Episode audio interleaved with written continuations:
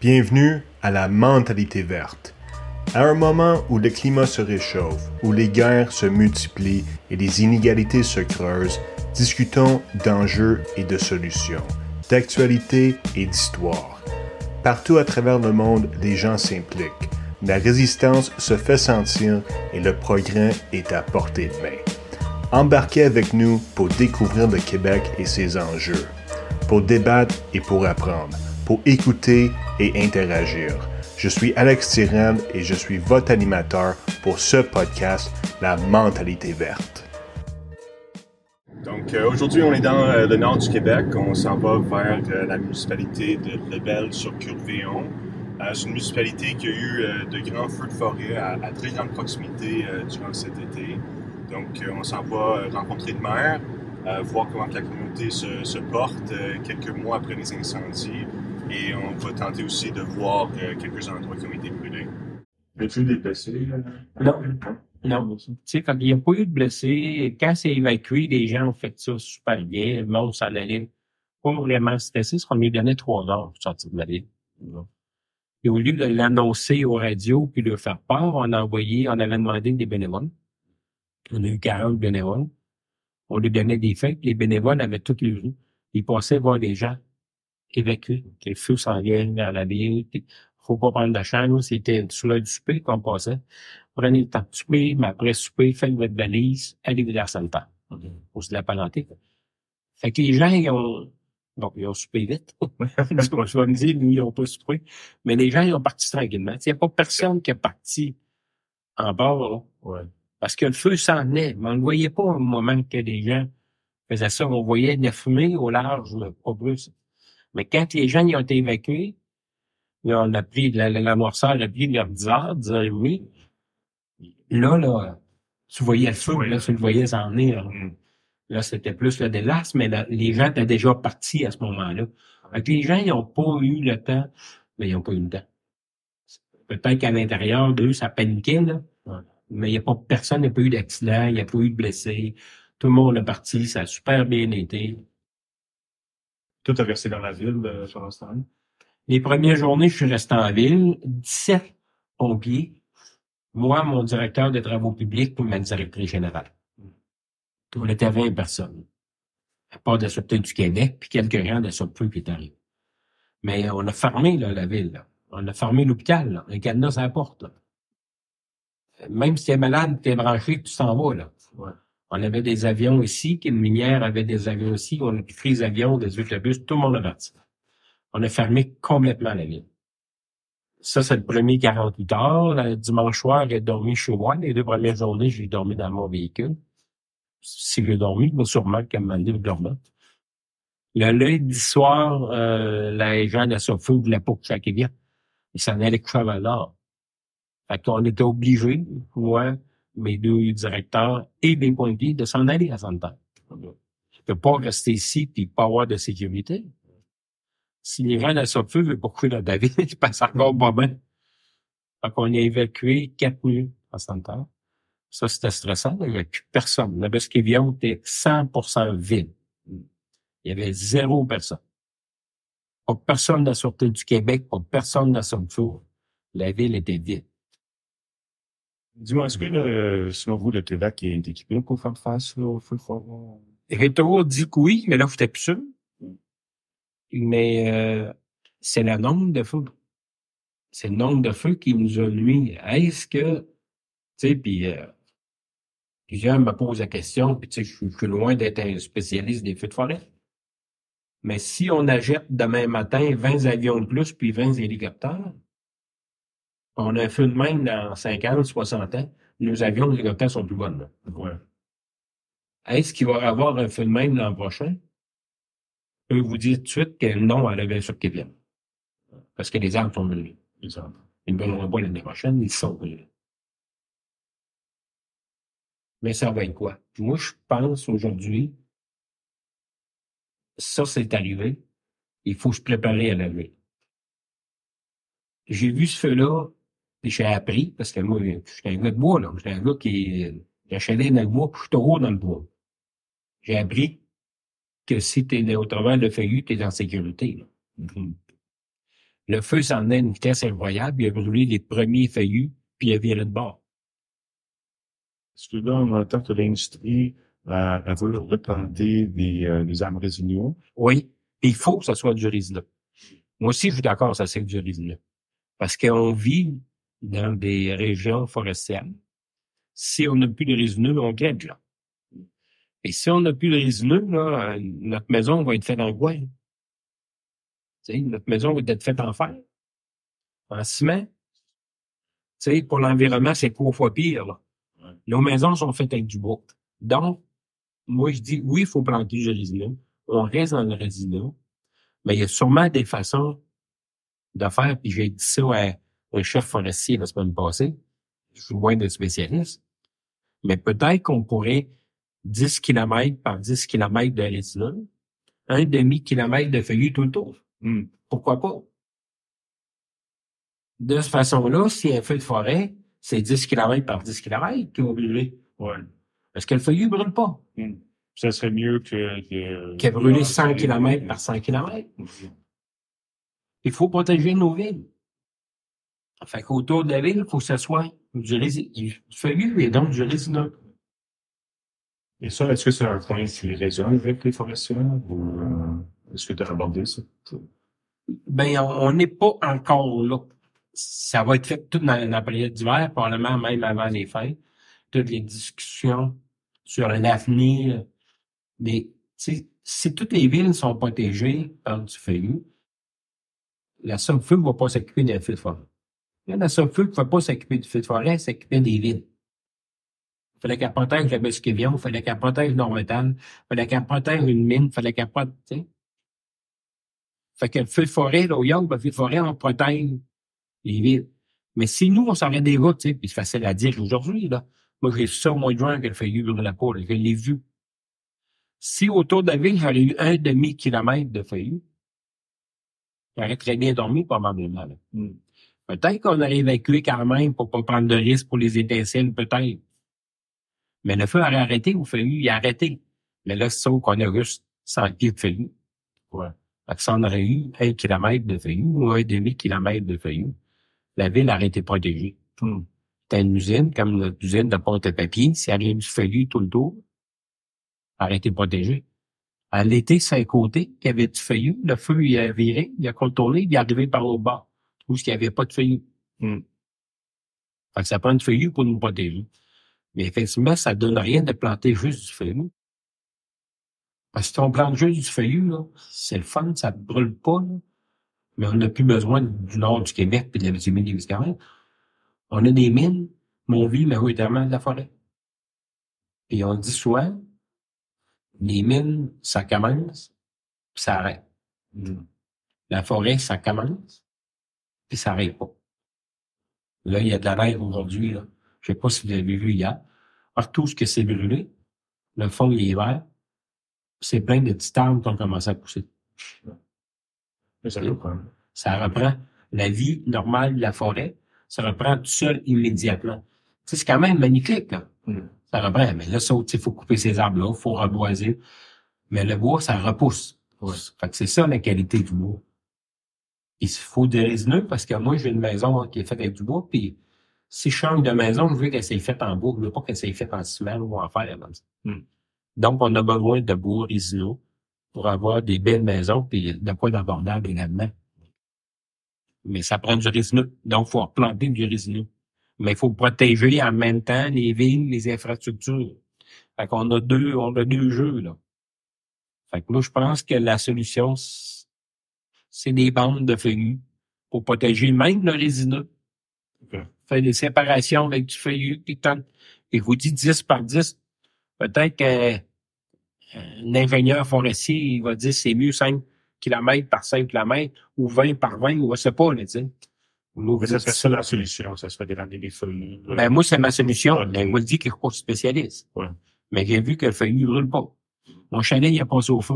Ah Il a feuillu qui touchait mon chalet et il brûlait.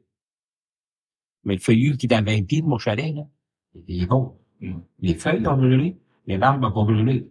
Au printemps, il va y avoir des feuilles dedans. Ouais. Y a-t-il eu une autre année euh, que vous connaissez qu'il y a eu des conditions semblables? Non. Non. Mais c'est quoi après la solution? Tu sais, j'écoute des reportages puis sur le changement climatique. Ça, il faut que les gens, un bon matin, il faut disent c'est moi qui peux faire la différence. Si on pense que le gouvernement ou quelqu'un d'autre peut faire la différence, ça, je crois pas ça. Moi, je peux faire la différence, toi, tu peux faire la différence, puis lui peut faire la différence. Sinon, on ne l'aura jamais. Tu sais, tout le monde dit, ben, pourquoi je le ferais? L'autre, il, l'autre, son point là-bas, il marche. Pourquoi que le mien, marche pas? Ben, tu sais, si on y va comme ça, on ne s'aidera pas jamais non plus. Mais c'est quoi la solution au changement climatique? On attend full proposition. Je vois des affaires à l'UMQ, je vois des réunions provinciales, des réunions régionales. Les gens parlent du changement climatique. Mais peut-être qu'un bon matin, il faudrait arrêter d'en parler et peut-être commencer à huir à la glace.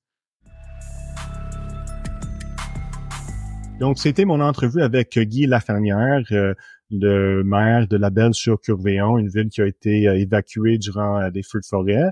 Et pour discuter de cette entrevue et pour des feux de forêt, les changements climatiques plus globalement, je suis joint par Animatou Ba, la chef adjointe du Parti du Québec. Bonjour Animatou. Bonjour Alex, ça va bien? Oui, oui, ça va très bien. Donc, on vient tout juste d'écouter l'entrevue. Donne-moi tes premières impressions. Euh, ben moi, je, déjà l'ampleur des feux de forêt, je pense on l'avait beaucoup entendu, mais quand on n'est pas sur place, je pense on est, on comprenait pas l'ampleur. Mais entendre le maire en parler, c'était saisissant et surtout le niveau d'évacuation. J'imagine le, le stress qu'a dû vivre les personnes qui étaient à proximité de ces forêts. C'est vraiment, ça m'a fait réaliser à quel point euh, l'environnement et sécurité publique sont intrinsèquement liés. Oui, exact. Puis je pense que tout le monde au Québec, on a respiré le feu, le, fumée de ces feux de forêt-là euh, tout cet été.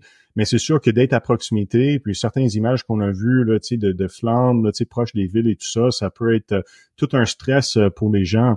ça a été intéressant de voir qu'il n'y a pas eu aucun blessé à la belle v Donc vraiment, c'est une opération de sauvetage qui réussit, là, il faut dire.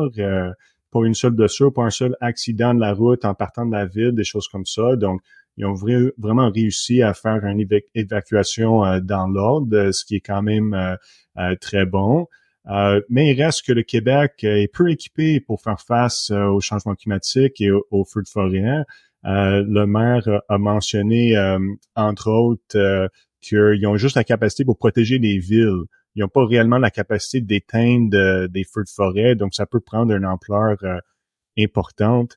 Euh, un autre aspect que j'ai vu qui était intéressant, c'est que euh, mais au Québec, là, quand on coupe les forêts, on plante euh, des épinettes ou des, arbres résineux. Mais tu sais, ceux qui ont déjà fait des, des feux de camp et tout ça, mais on sait que des, des résineux, quand on le met sous le feu, mais tout, tout ce qui est vert, tout ce qui est résineux, le part en feu très vite. Alors que si on prend une branche d'un arbre avec des feuilles encore dessus, ça ne brûlera pas du tout. Mais un des enjeux de ce que le maire disait qui a amplifié les feux cette année, ben, c'est le fait que on a planté du résineux tout partout. Euh, Les forêts sont privées de feuilles, de, d'arbres feuillus et donc sont propices là, à les feux de forêt. Euh, puis là, le maire, dans l'entrevue, il semble dire, ben écoute, on peut, on peut planter plus de feuillus pour protéger les autres et tout ça. Mais c'est sûr que l'industrie forestière, elle voudrait pas eux autres, ils veulent faire le maximum d'argent, puis le profit, c'est avec le résineux. Qu'est-ce que tu en penses? Euh, ben, je pense que euh ça, c'est fait de forêt de l'année pas l'année dernière, là, de cet été, devrait être justement une occasion euh, de voir de nouvelles façons de faire plus durables. C'est pas parce qu'il n'y a pas eu de blessés ni de morts que là, ça va pas le faire pour la prochaine fois. Donc, je pense que ces feux devraient justement nous permettre de nous réadapter et de changer nos façons de faire qui ne fonctionnent pas. Pourquoi on va planter une chose qui est plus facilement inflammable comme les résines alors qu'on peut utiliser autre chose? Ça devrait être une façon de euh, d'adapter nos façons de faire pour justement éviter que des prochaines fois des cas plus graves arrivent là. Puis ça va arriver quand on voit aujourd'hui juste avec la bordée de neige les les coupures électriques, euh, les risques. Donc, avec les changements climatiques, il faut qu'on soit une société plus résiliente, plus capable d'en faire plus là. Exact, euh, parce qu'on a vu euh, toute une série de météos euh, extrêmes au Québec. On a des tornades qu'on a vécues, on a eu ces feux de forêt-là, on a des inondations aussi. Puis, ce qui est particulier aussi, c'est que tu sais, le maire, il, a dit dans l'entrevue qu'ils n'ont pas eu presque aucun pluie là, de tout l'été dans son village. Et euh, quelque part, c'est malchanceux, comme qui dit, parce qu'on a eu des inondations ailleurs, il y a eu des, des grands pluies euh, ailleurs, mais pour des raisons euh, qui restent inconnues à ce moment. Euh, Saville et l'Abitibi ont eu presque aucun pluie là, pendant des mois et des mois. Euh, fait c'est, c'est un peu malchanceux. Puis, tu sais, on, on, est en train de vivre des doubles catastrophes. À la fois, on a les changements climatiques qui rendent les feux de forêt plus fréquents. Euh, mais de l'autre bord, on a aussi la, composition de la forêt qui a été changée pour plaire à l'industrie forestière pendant les 100 dernières années. Euh, donc, moi, c'est ce que j'ai constaté en, en, faisant cette entrevue-là, c'est que ces deux crises ensemble qui sont en train euh, de, de, devenir de, de, moins en moins gérables pour le Québec. On n'a que une petite flotte d'avions qui sont capables d'éteindre ces feux-là, et on a dû les laisser brûler tout l'été. Euh, c'est quand même quelque chose. Puis, oui, il faut euh, des décisions fortes. Là. Il faut vraiment pas des mini-mesures. Il faut penser à long terme, des décisions fortes, pas prendre des décisions pour plaire à des grandes industries. Ou il faut penser long terme. Là, je pense que là, les, changements climatiques, c'est plus hypothétique. Là, on les vit. Euh, c'est le moment de, de prendre des décisions. Il faut pas juste des, mesures à la pièce pour faire face à une crise. Il faut penser à des décisions sur le long terme parce que les changements, les, crises, on va en vivre là, malheureusement. Mais moi, j'espère que l'industrie, ou du moins le gouvernement, qui est normalement le rôle hein, de réglementer l'industrie forestière, alors qu'ils le font pas, à la hauteur, selon moi, dans beaucoup de cas, mais le gouvernement devrait exiger qu'il y ait des feuillus qui sont plantés. Euh, De un, mais c'est pas bon pour les feux, mais c'est aussi bon pour la biodiversité. Tous les insectes, tous les animaux qui dépendent de ces, ces arbres-là, de mettre une monoculture d'épinettes, là, ça peut pas être bon euh, pour ça. Donc, euh, on a beaucoup euh, de travail à faire à ce niveau-là et beaucoup de travail à faire pour s'adapter au, au, au, changement climatique, puis à ces problèmes-là si on parle de la fumée des feux de forêt, moi je l'ai vécu pour la première fois cette année euh, à cette quantité-là. Mais euh, dans, le fond, je l'avais vécu au Yukon euh, quand je suis allé voir l'Arctique il y a quelques années. Mais la différence avec cette fois-là, c'est qu'on était sur un road trip. Là, donc, quand on avait trop de fumée, mais on mettait nos masques cartouches N95 puis on continuait. mais ce printemps, j'ai été à Edmonton pour l'élection provinciale de l'Alberta. Puis c'est là la première fois où j'ai vécu euh, des journées de, de fumée intense sans pouvoir quitter l'endroit puis aller où il y a de l'air euh, plus clair. Donc, on était en train de faire campagne, puis ça, la fumée a complètement inondé euh, la maison où, où je restais. il y avait des gens qui avaient des problèmes respiratoires et tout ça. Je disais aux gens, tu sais, on n'a jamais ça au Québec. tu sais, franchement, l'Edmonton, c'est invivable. J'ai utilisé le mot invivable avec des gens qui habitaient Edmonton, qui sont plus habitués. Euh, mais quelques semaines plus tard, j'étais de retour euh, à Montréal. Puis tout d'un coup, première fois de ma vie à Montréal, là, que on voit le feu, de, de, fumer des feux de forêt comme ça. Donc, je pense qu'il y a beaucoup de gens qui ont vécu ça pour la, la première fois. La première fois.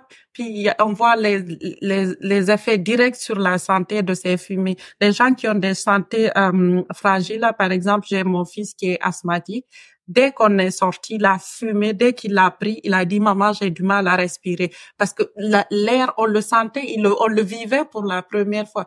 Donc là, quand c'était saisissant de voir autant de l'impact que ça a directement, ça affecte sur la santé. Puis là, on était, on fallait chercher un masque pour le permettre de respirer. Fait que, c'est des choses euh, qu'on n'aurait pas pensé quelques années vivre à, Montréal. Et puis le, smog s'est même senti ailleurs. Euh, je pense qu'en Europe, en France par exemple, on parlait qu'ils ont ressenti ces, les fumées. C'est fou ce que l'environnement, c'est un tout ça affecte ce qui se passe au Québec, affecte, affectera d'autres personnes. Là, là j'ai vu des, des images de New York là, complètement inondées de fumée rouge. C'est, c'est vraiment quelque chose. Puis, tu sais, la fumée là, elle discrimine aussi, hein, parce que c'est des gens qui sont déjà un peu affaiblis euh, au niveau de la santé ou au niveau de l'asthme, qui euh, sont affectés euh, davantage. Là, fait que ça, ça peut être quelque chose qui est est, injuste pour ces personnes-là. Tu sais, Ouais. Il y a beaucoup de gens aussi, je pense, qui sont en santé, qui se disent, ben moi, j'ai sorti dans la fumée euh, quelques jours euh, cet été, et puis ça m'a pas tué.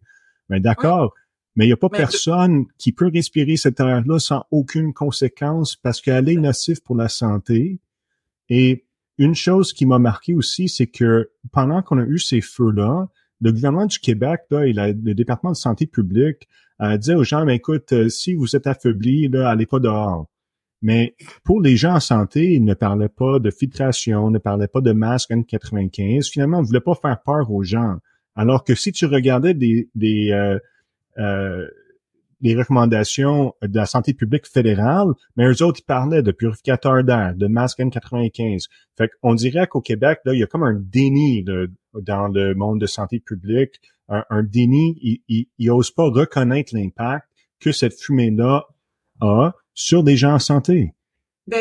En fait, c'est comme les, les personnes qui ont des, c'est comme que les personnes bien portantes. C'est pas parce que moi la fumée ne m'a pas affecté qu'une autre personne ça l'affecte pas. Je pense qu'il faut des politiques publiques justement int- intersectionnelles qui fait, qui vont prendre en compte tout le monde euh, que, que que des feux ça affecte pas tout le monde pareil. Des gens qui sont déjà vulnérables, qui ont des santé fragiles, ça devrait être des politiques justement qui qui respectent toute cette diversité euh, de personnes là parce que les citoyens, il n'y a pas de citoyens de seconde zone. On devrait avoir des politiques publiques, des décisions qui pensent à tout le monde là.